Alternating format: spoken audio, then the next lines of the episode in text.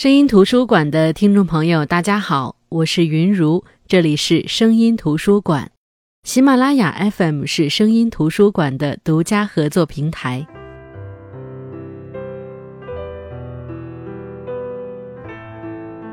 因为之后要休年假，想选几本在旅行的时候读的书。其实选书的时候，我更倾向的是散文集，因为散文相对来说最能够表现现当代作家的精神内核，读的时候呢，也能够随时拿得起，随时放得下。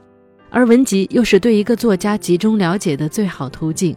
于是，在众多买回但没读的书中找，找到了几本，其中一本是广西师范大学出版社出版的《孤意与深情》张晓峰散文精选。有人评论说，张晓峰的作品是中国的、怀乡的、不忘情于古典而纵深现代的，他又是极人道的。余光中也曾称张晓峰的文字柔婉中带刚劲，将之列为台湾第三代散文家中的名家。那么今天的节目，我就来跟大家分享《孤意与深情》张晓峰散文精选这本书中的一篇散文。喜欢看散文的朋友，也可以通过声音图书馆平台购买这本书。这篇散文的名字是《光环》。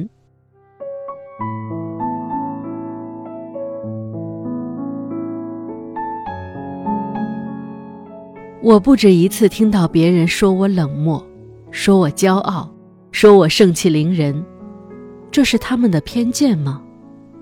或是我自己并不十分了解自己呢？我是否已经树立了许多敌人？我不知道，我只晓得我是有些朋友的。我只晓得，在我身边还有许多人认为我并不冷漠，并不骄傲，并且并不盛气凌人。菊如就是其中的一个。我认识菊如是在四年前的新生训练中。她拖了两条长长的辫子，穿着一件格子裙，笑的时候总要加上强调的尾音，让人很自然的也想跟他一起笑。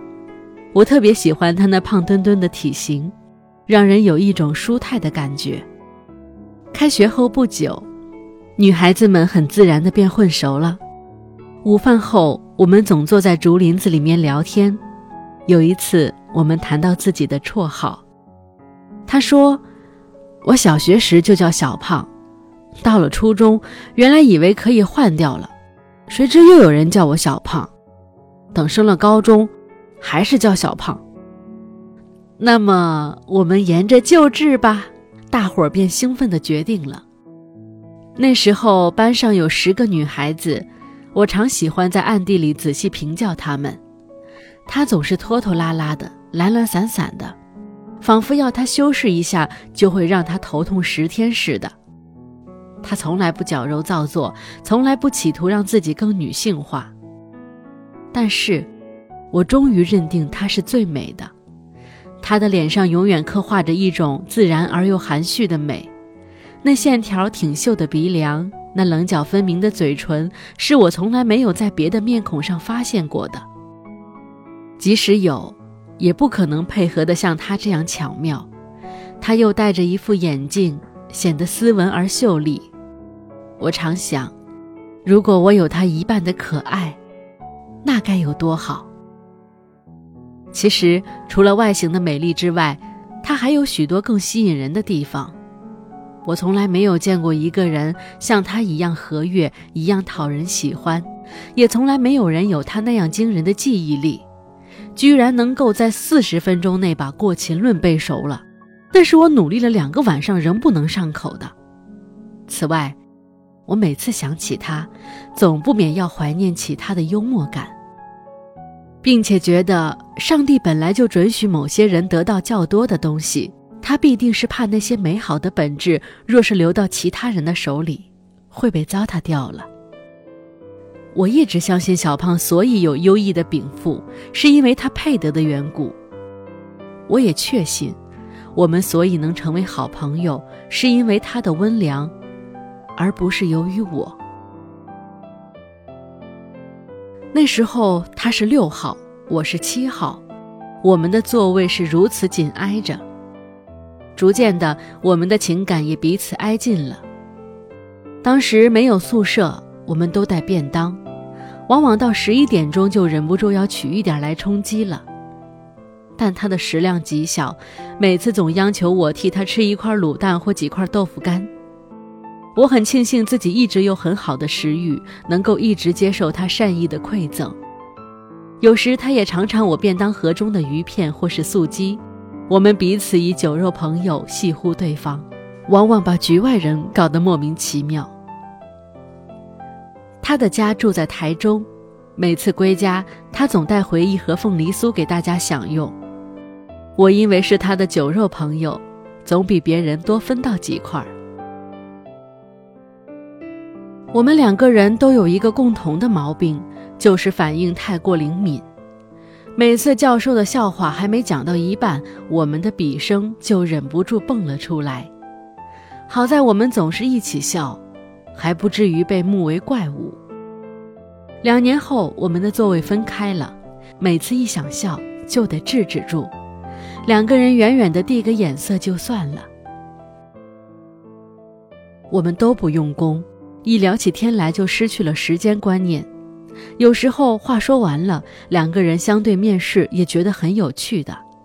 有一次读了李白的诗，就彼此以相看两不厌，只有敬亭山打趣。后来又有一次，我们一起去看一位教授，教授对他说：“如果小峰是男孩子，你嫁给他倒是很相配的。”我一直很安于做女孩子，我对教授说：“不过，如果做男孩子而又能娶到这样的太太，我倒很向往。”当然，我一直没有成为男子，但我们的友谊仍在平静中进行着。那种境界，我总自信比之爱情是毫无逊色的。谁能说澄清的湖水比不上澎湃的汪洋？又有谁能说清冽的香片比不上浓郁的咖啡呢？他常常做出许多洒脱的事，颇有点侠士的意味，让我们又诧异又好笑，却又不得不佩服他的鬼脑筋。我就是喜欢这种作风，就好像我喜欢读一些跌宕生姿的古文一样。有一次是冬天，他刚搬入宿舍不久。那天晚上，她从外面回来，便进入我的寝室。我很少看到她那样美丽。她头上扎着丝巾，身上是一件奶油色的风衣，脚下则是一双两寸半的高跟鞋。去赴约会吗？难得这副打扮。去买红豆汤。她把提盒递给我看。我们寝室里住着几个饿殍呢，我只好去买点东西来救灾。那又何必如此盛装呢？盛装吗？他大笑起来，把丝巾和风衣取了，立刻一个寝室都笑倒了。原来丝巾底下包的是缠满发卷的头发，风衣里面则是一袭睡衣，裤脚管是卷起来的。当然，他并不是常常戏谑的。围棋因为他经常守着严正的轨迹，所以更见他恶作剧的趣味。我喜欢和他谈庄严的事，那使我感到他同时是我的良师和益友。我永远不会忘记那天晚上，他坐在我的床沿上，当夜色渐渐深沉，我们的题目也越谈越深。我只有一次被一个故事感动哭了，是我姐姐讲给我听的，那天竟然完全控制不住。他的声音很低，像是直接从心脏里面发出来的，没有经过喉管和舌头。告诉我那个故事吧，我要告诉你的。他望着我，目光深沉。我姐姐有一个同学，一个很好的女孩子，她一面读书，一面做事。她的母亲是个没知没识的人。他们全家几乎都是靠他撑着。后来他考取了学校留美，到外去辞行。他母亲总跟着他，当他女儿和别人谈话的时候，他总带着近乎崇敬的意味，呆呆地朝向他。一直到上船的那一天，他把女儿送到船上，当汽笛起鸣的时候，那妇人忽然抖着双臂哭喊道：“妈妈给你讲的话，你记不记得呀？”不知为什么，我也忍不住的哭了。你怎么了？他问我，但他自己也在抹眼睛。我忍不住，真奇怪，这样平常的故事。我也忍不住。黑暗里，我们相对垂泪，之后我们又为自己的脆弱感到很腼腆。我们曾把这故事告诉其他几个同学，他们却似乎毫无所动。毕业考的前一周是我们最用功的阶段，我们两个常一起开夜车，但多半的时候刚过十二点就困得像醉鬼一样，相扶着回寝室睡觉了。毕业考过后，我们又忙着办各种典礼中的行头。每天不是我试衣服给他看，就是他试鞋子给我看。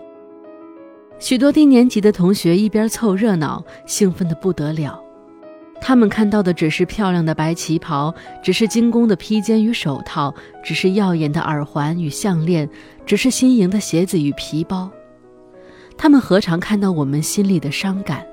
心里的忧戚，心里的怅惘，以及心里的茫然。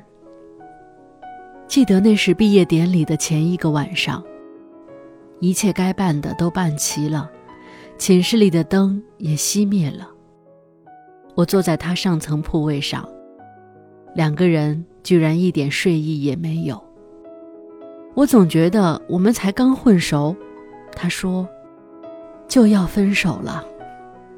我不敢接枪，怕把谈话带到一种更凄凉的意味中。可是我们的沉默却仍是凄凉的。人和人之间的缘分，竟是这样薄吗？第二天早晨，她修饰的很美。其实二年级以后，她的体重就直线下降，许多后期的同学竟不知道何以她会称小胖。她以内的美烘托着外形的美，使她看起来焕发极了。那天，她在掌声中走上台去代表全系的毕业生接受文凭。如果不是限于会场中秩序，我想我会跳起来握住他的手，祝贺他得到优异学业成绩。但转念之间，我又觉得该祝贺他的并不是在毕业的那一刻，而是四年中每一个日子。因为他每天都是一个打胜仗的战士，而所祝贺于他的也不仅仅是学业上的成功，更是他整个为人处事的成功。毕业后，我常和他通讯，我称他为“菊如女史”，他也称我的号，并且加上词长。与他通信和谈话有同样的乐趣，他永远知道怎样使别人和自己的生活都轻松愉快。不久，他找到一份很理想的工作，离家近，待遇也好。我相信他会做得很称职。其实，与其说他得到工作很幸运，不如说那工作得到他很幸运。他天生是一撮盐，能使整个环境因而变得有滋味。后来，我的工作也固定了，是留在原校服务。我很兴奋地告诉三个最知己的朋友。小胖是其中的一人，我们都开始进入办公室的生活，我感到又彷徨又怯惧，不知该如何做。我一直遗憾的是，他只住过一年的宿舍，否则我必会从他那儿多感染一点美好的德性，使我的人生更饱满、更圆熟。但如今。我感到自己像一只乡下老鼠，乍然跑到城市里去，被红灯、绿灯、斑马线以及棋盘式的街道弄昏了。我只有继续和他写信。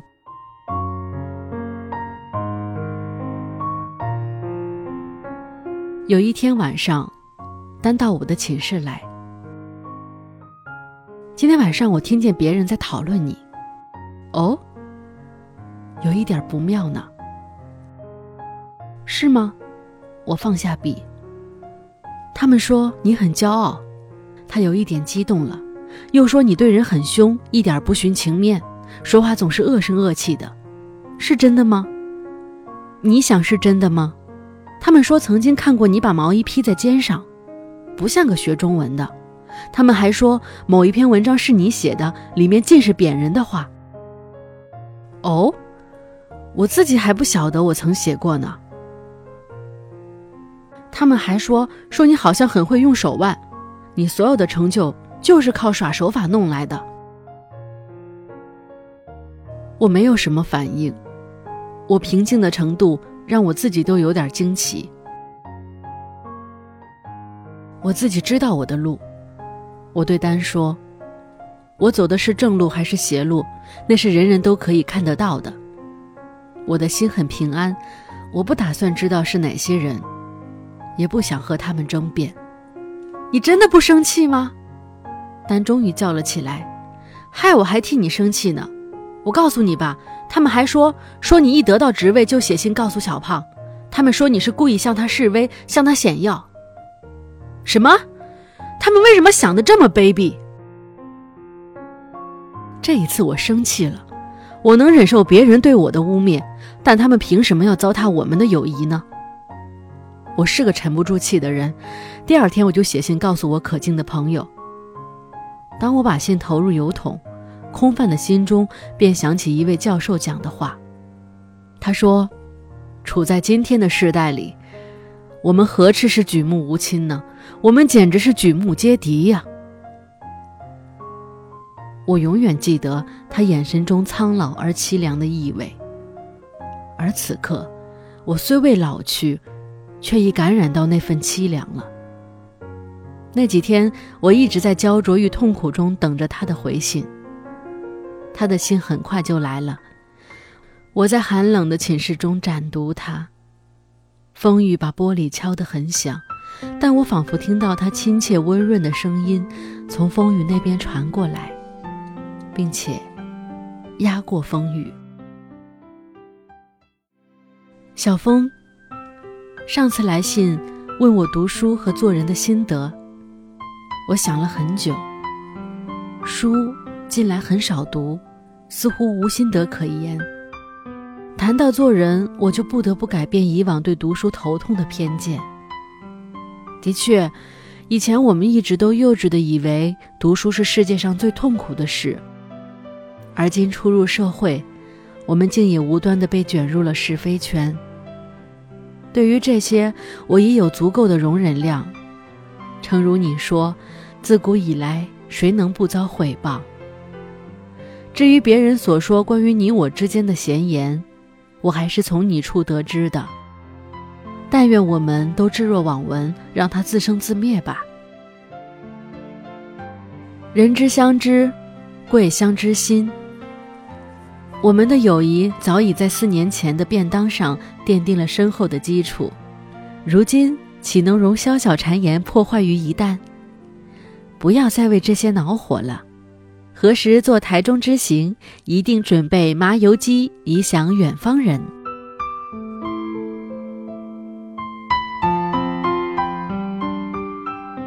我低下头，心中好像有一万种复杂的情感需要表达。却又好像不再具有一缕累人的思绪了。唉，为什么我这样低估他友谊呢？让所有的人误会我吧，他是了解我的。我感到一种甜蜜，一种骄傲，一种田园的自足。